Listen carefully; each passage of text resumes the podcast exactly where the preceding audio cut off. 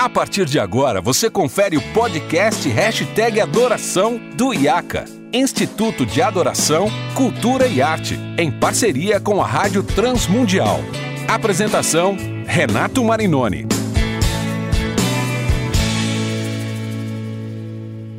Olá, seja muito bem-vindo a mais um episódio do podcast Hashtag Adoração. Eu sou Renato Marinoni e você já sabe, esse é o seu podcast que fala sobre música, sobre tecnologia, adoração, liturgia e hoje nós estamos continuando essa série de episódios sobre a história da música cristã contemporânea. E eu tenho o prazer de receber dois amigos queridos, uh, o meu querido amigo que é músico, compositor, ministro de louvor, um, um nordestino pernambucano, gente boa, uh, que já morou no Sul e agora está virando paulistano, Fábio Sampaio. Seja muito bem-vindo, Fábio. Isso aí, prazer estar com vocês mais uma vez aqui para a gente falar um pouco sobre a história da música. E é um prazer compartilhar história, ideias e tudo isso com vocês. Obrigado. É isso aí. E meu querido amigo, ex-colega também, na verdade continua sendo um colega, porque a gente sempre milita no mesmo campo, uh, entende muito de contracultura, pastor, missionário, professor. Geraldo trabalha também com a, a Caverna de Adulão, lá em Belo Horizonte, com a Missão Avalanche, da Andréa Vargas. Geraldo, prazer receber você de novo. Ah, que prazer estar com vocês novamente. É isso aí.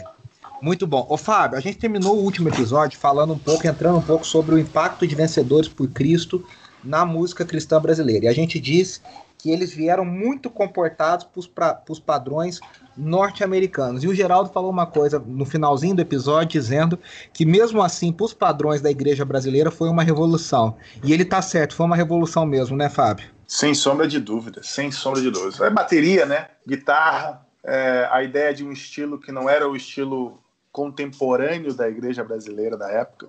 A gente tem que lembrar que até a década de 50 o violão era um instrumento mal visto pela igreja evangélica brasileira. E aí, é. quando o Vencedores chega, que é final da década de 60, acho que 68, que eles montam a primeira formação. Isso. É, e acho que o primeiro disco sai por essa época, ou, início da década de 70. Sem, sem dúvida foi, foi um, um, choque gigantesco. A gente falou um pouco sobre a capa, né? A capa tem, a, tem as cores e, o, e, o, e a fonte, o tipo de letra muito específico da psicodelia da década de 60, né? Então, realmente, a, a, a linguagem e a, e a proposta ali indicada já na capa, sem sombra de dúvidas, deve ter sido um choque gigantesco para a época. É, Agora, é sim. curioso quando você vê que a, as músicas todas, se eu não me engano, posso estar enganado, mas 90% das músicas eram versões.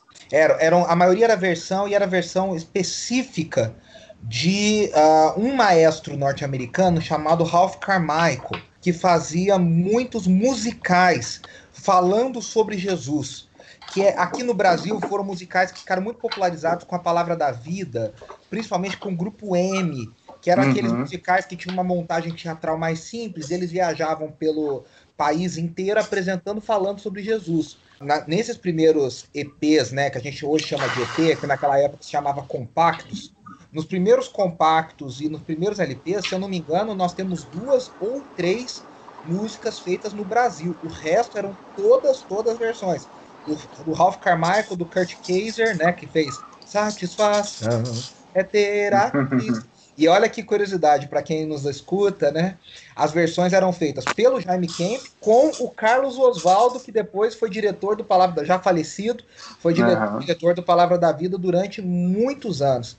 Mas Geraldo, é interessante isso que, que o Fábio falou, né? A gente importou, mas a gente conseguiu ao mesmo tempo estabelecer algo aqui no Brasil, né? Isso, é.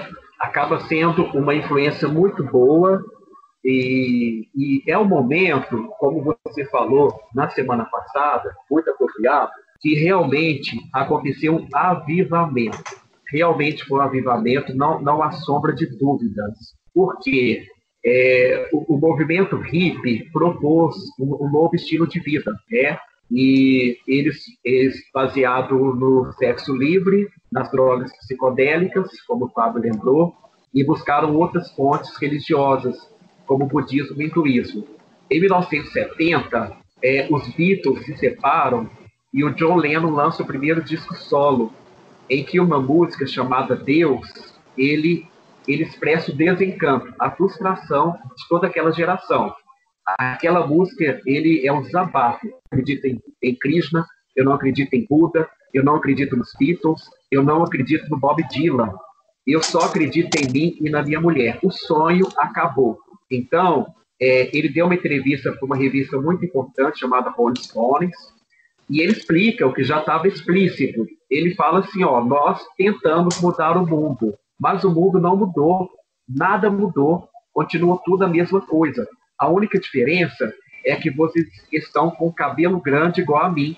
Fora o cabelo que cresceu, nada mudou, não me sigam mais, não sou mais guru de ninguém, eu não sei a resposta, eu vou cuidar de mim, da minha mulher, aí outro homem. Então, essa declaração, esse disco, música Manifesto do John Lennon, marca o fim da utopia hippie. Né? Em 1970 morre James Joplin, Morrison já havia assassinado a Sharon Tate com requintes de crueldade. Então, o hippie já estava nas páginas policiais. Então, enquanto o movimento hippie morria, né, e havia um desencanto, porque o hippie já estava nas páginas policiais, é, saiu do paz e amor virou, virou violência, milhares de hippies no mundo inteiro se converteram a Jesus sozinhos. Nós citamos aqui o pastor Chuck Smith, mas foi uma das poucas lideranças que entendeu o contexto cultural. Então, o avivamento que acontece não tem liderança, não tem campanha de evangelização, não tem campanha de oração, foi genuíno, como o avivamento acontece na história. Aconteceu na América do Norte, aconteceu na Europa, aconteceu no Brasil. Então, aqui no Brasil, jovens ricos também foram se convertendo, né? Então, e essa nova geração fará uma música sensacional, uma música contemporânea, o rock and roll contemporâneo nos anos 70, né? Isso vai Falando ser um paralelo, de Jesus, né? Falando de falando Jesus. de Jesus e também pensando as questões da vida, da existência, da violência, não só a música, mas a música cristã de consciência, de mudança do mundo, pensando as outras problemáticas. Isso que você falou é muito interessante, porque são duas vertentes da música cristã que logo no início ficam muito claras, né?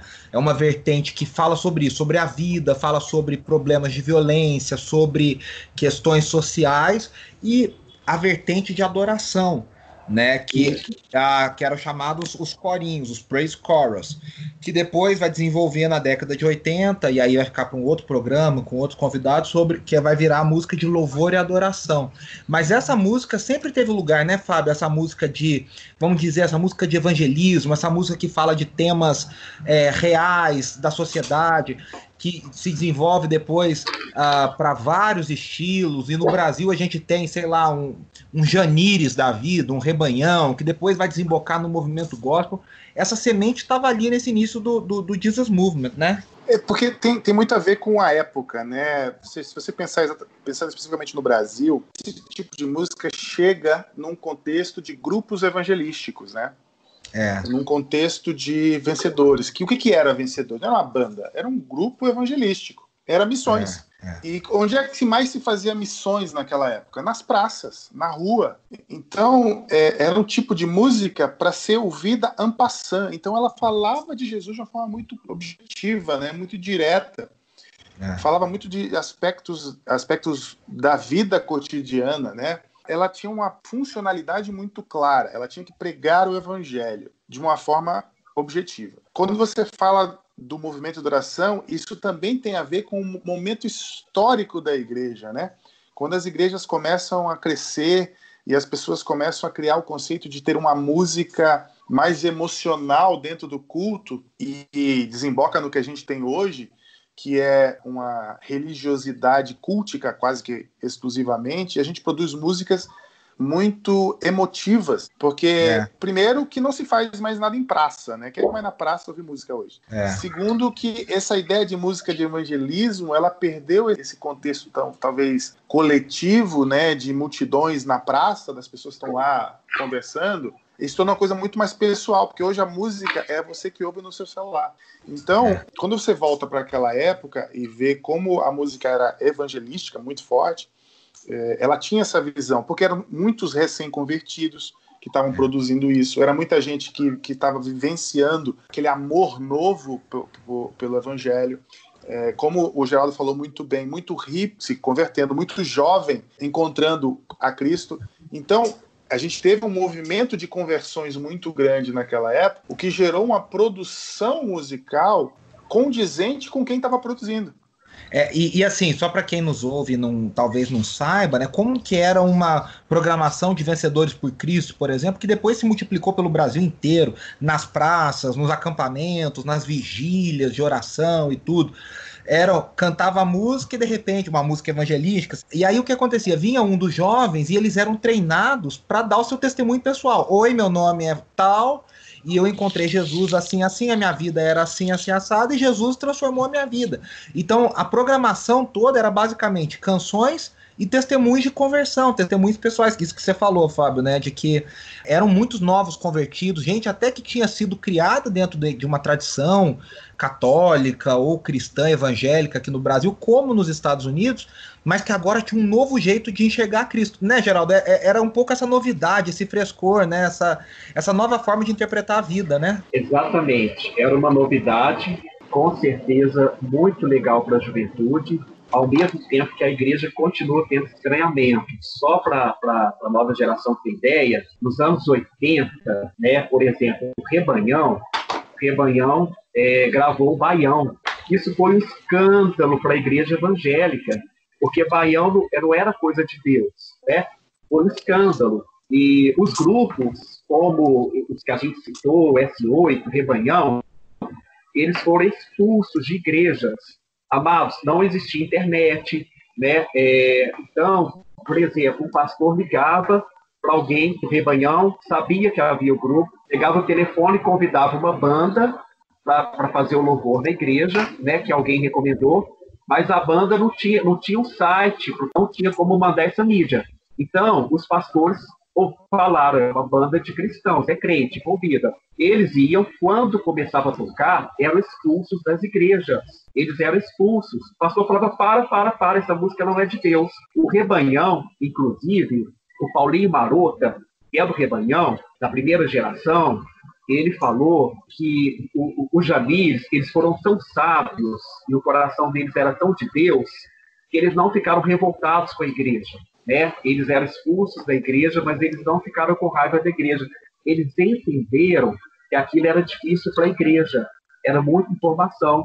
E o que, que eles fizeram, rebanhão? Fizeram um repertório B. Então, eles tinham o repertório deles, dos discos que a gente conhece, e eles tinham um repertório B que qualquer igreja aceitaria. Então, Paulinho Maruta falou que quando eles chegavam para uma igreja, eles olhavam, entendeu? Se dava para jogar o repertório A, se eles percebessem que ninguém os irmãos não iriam aceitar, iriam horrorizar, eles tocavam o repertório B. Então foi lindo, foi revolucionário. Deixa eu, eu ler aqui para vocês rapidamente uma letra, só para a gente entender como que o riff se converte e ele, ele larga as drogas, ele larga o, o sexo livre, ele larga as, as religiões orientais, mas ele continua com o, a questão de revolução social. Ele continua com esse, esse grito de protesto, de mudança do mundo, em busca do mundo melhor. Ele não largou isso para ficar dentro da igreja. Né? Então, aquela inquietação de mudar o mundo continua é, esta, esta música do, do, grupo S8 é do disco Quem Deseja Ser Criança, de 78. A música Quem Deseja Ser Criança diz assim: solidão, fome, noite, corte e morte é o preço dos escravos do erro, dos escravos do erro. Glória, fama, o sangue, a lama, é a meta tola daquele que anda solto sem Deus. Os escravos do erro, pois os dias reclamam por transformação e os fatos imploram reformulação.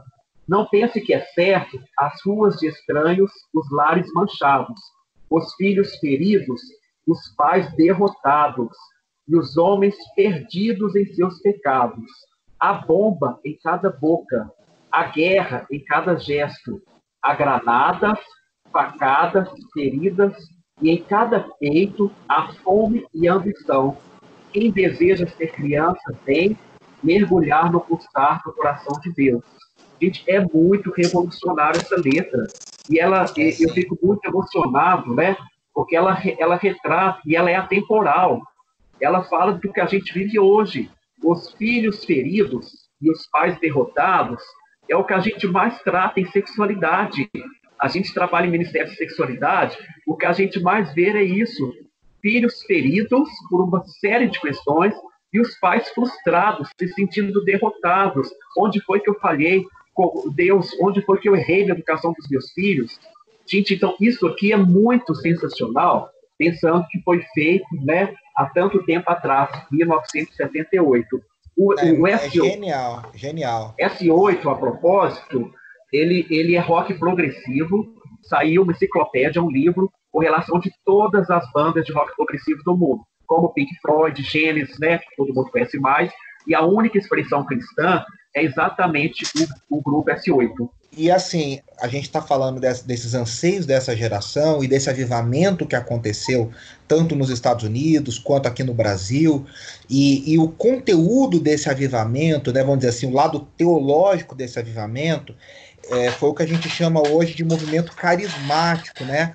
Uma ênfase muito grande na, na pessoa do Espírito Santo, na, na busca pelo Espírito Santo, pelos dons, principalmente dons de línguas, e, e outros dons uh, sobrenaturais e, e, uma ênfase muito grande na volta de Jesus, né? Porque ali também foi onde foi popularizada a chamada visão dispensacionalista, que é a visão deixados para trás da, sobre a volta de Jesus, o arrebatamento, a tribulação, e tinha a ver ali também com o ambiente que Israel estava voltando a ser Estado ali depois de, da Segunda Guerra Mundial, em 1948.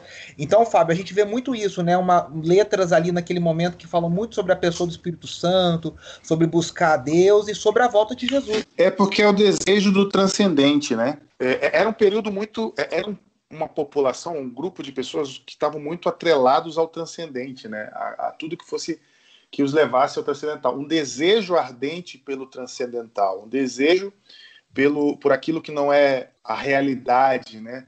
Então, é, uma, uma né, do movimento hippie eram muito ligados a tudo que fosse sensorial, profundamente sensorial, né? É música, é drogas, é sexo, tudo isso é muito sensorial.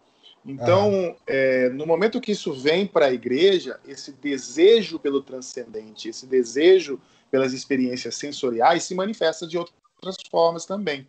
Né? Não é à toa que vem com movimentos mais carismáticos, com movimentos mais ligados a manifestações do espírito, porque isso está conectado também, né? de, uhum. de, uma, de, uma, certa forma, com esse, essa busca constante pelo transcendente. E aí a volta de Cristo se manifesta pela busca, pelo, pelo sonho do outro mundo, né? o sonho por, Nárnia, aquele sonho do lugar melhor, o sonho de um outro mundo é possível. Então tudo isso está interligado, é muito cultural e, e, faz todo sentido quando você olha para o contexto histórico, né? É, um, uma insatisfação com a realidade. Um, é, o, o Geraldo falou muito bem dessa mesmo que a cultura existisse esse boom econômico, as pessoas estavam insatisfeitas com a realidade. A realidade não lhes produzia satisfação, não lhes produzia satisfação. Então, é, é, faz todo sentido que suas canções falem do céu, falem do porvir, falem daquilo que Deus vai fazer quando voltar, né? E aí tem todo esse movimento dispensacionalista, tudo isso acontece junto. É muito é. interessante isso. É, eu nunca tinha olhado sobre essa ótica e é bem enriquecedor ver assim.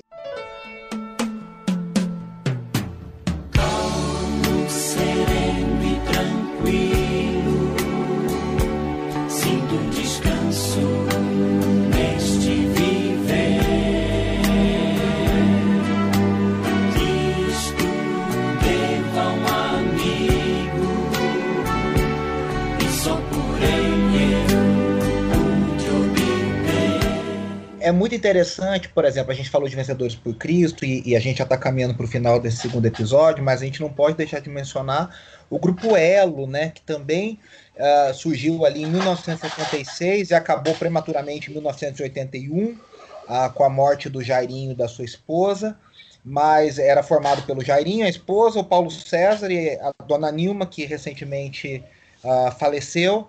Mas que também tinha essa coisa, também falavam de músicas evangelísticas, né? E também falava muito sobre o céu, né? É, então a gente vê que é um anseio realmente dessa geração e desse momento cultural, né, desse Zeitgeist, como se fala, né, sobre esse, esse ambiente cultural, o espírito da época, né, Geraldo, também estava muito presente isso, né? Muito presente, Grupo L é uma contribuição muito, muito linda, né, o disco deles, Ouvi Dizer, é, marca é, em termos da, da, das letras, do estilo, da musical, é uma contribuição muito linda. E é interessante, amados, porque é, enquanto a igreja, a igreja, se assustava com os hippies convertidos, porque muitos continuaram com o cabelo grande, continuaram usando aquela estética. Tá? Então, e a música também, enquanto a igreja se escandalizava, em 71, o pastor Billy Graham, ele lançou um livro chamado Jesus e a Geração Jovem. Né? Em, em inglês, o original é The Jesus Generation. Esse, neste livro, o pastor Billy Graham analisa a revolução de Jesus, aquele movimento, um monte de hippie crente falando que era de Jesus e com a Bíblia pregando na rua. Escandalizou a igreja, porque eles, eles não mudaram a estética e nem o estilo de música, né? como a gente falou. Eles abandonaram as drogas, o sexo livre, abraçaram o evangelho, era lá o Maranata, Jesus está voltando. É isso, isso que o Fábio falou, era muito forte naquela geração. O pastor Billy Graham, ele visitou as comunidades cristãs, ele fez um trabalho de jornalismo investigativo. Ele leu tudo que a mídia publicou e ele lançou um livro em 71 e já na introdução ele fala assim: este movimento é legítimo, este movimento é de Deus, isso é de Deus, sim. Então, é maravilhoso esse documento, porque o pastor Billy Graham, ele não era jovem, nem nem underground, nem roqueiro. Ele já era uma personalidade respeitada nos Estados Unidos e no mundo. Um pastorzão de terra e gravata respeitado. Então, ele dá esse aval. Com este livro, ele fala que movimento é genuíno, este movimento é de Deus. O Billy Graham, amados, foi visionário. Em 65, no ano que a Capela do Calvário abre para os hippies, o Billy Graham lançou um filme com rock também para evangelizar jovens. São pessoas, né? Aqui no Brasil, o tio Cássio, lá em São Paulo, o tio Gerê e a tia Nilda, na comunidade S8, é, aqui em Belo Horizonte, o pastor Reuel, da Igreja Batista Peniel, é, foram pessoas, foram líderes que eram tradicionais, eles não eram jovens, mas eles entenderam a, a, a necessidade da época, a questão cultural da época, e eles souberam né, abraçar aquela geração. Muito, muito legal. É muito legal a menção que o Geraldo faz aí ao tio Cássio, ao pastor Reuel, a tantos outros, ao próprio Chuck Smith nos Estados Unidos, o próprio Billy Graham, como ele tão uh, bem colocou aqui, que abraçaram essa geração. E aí eu quero encerrar esse programa, esses dois episódios, já agradecendo aos dois convidados, mas indicando né, para o pessoal ouvir aos primeiros LPs de Vencedores por Cristo, a ouvir o grupo Elo, a ouvir Love Song lá nos Estados Unidos, tem no YouTube, tem nas, nas plataformas de streaming. Second Chapter of Acts, né, o segundo capítulo de Atos, é a banda muito famosa também do Jesus Movement. A conhecer Lonnie Frisbee, Chuck Girard, tantas pessoas bacanas que fizeram e fazem parte dessa história. Fábio, muito obrigado pela sua contribuição, sempre um prazer te ouvir. Como é que as pessoas podem te seguir, te acompanhar, ver seu novo lançamento, né? Uh, fala um pouquinho rapidamente para ir para o pessoal. Uh, se você quiser saber mais do meu trabalho, é só procurar Fábio Sampaio em todas as plataformas digitais. Também você pode procurar minha banda, que é a Tanlan. Você pode procurar o EP da minha igreja, que é. É isso aí, excelente. Igreja Presbiteriana de Perdizes. E na, no Instagram e no Twitter você me acha como Fábio Bass, Fábio B-A-S-S. Sou muito mais ativo lá do que em outras plataformas. E a gente conversa, você pode saber mais uh, do meu trabalho. Renato, obrigado por mais uma vez participar desse projeto contigo. Eu sou um entusiasta desses assuntos. Hoje eh, e na semana passada foi uma grande aula para mim. Foi muito bom conhecer o Geraldo e ver a, a abordagem dele sobre a história. Obrigado e eu estou sempre à disposição. Valeu, mano. Brigadão. Geraldo, como é que o pessoal pode acompanhar o, o trabalho da, da Caverna, o, o, trabalho da Missão Avalanche, o seu trabalho e já te agradecendo, brigadão, viu, pelo seu tempo aqui, pela contribuição maravilhosa. É, acessem lá o site da Avalanche, o site da Avalanche Missões Missões Humanas, é www.cavernadeavulão.org. É, eu estou no Facebook como Geraldo Silva, e no Instagram, Geraldo Silva, Fôlego Cultural. Quem, quem quiser também pode adicionar pelo WhatsApp 31 993 97 12 90. Será um prazer a gente trocar informações, experiências e desafios. Muito bom, Geraldo. Eu quero te agradecer, Fábio, mais uma vez. Agradecendo os nossos ouvintes e lembrando, você encontra lá no transmundial.com.br muito conteúdo bíblico de qualidade relevante para compartilhar, para ouvir, para aprender. Agradecendo a sua audiência, a gente volta na semana que vem com mais um episódio do Hashtag Adoração. grande abraço.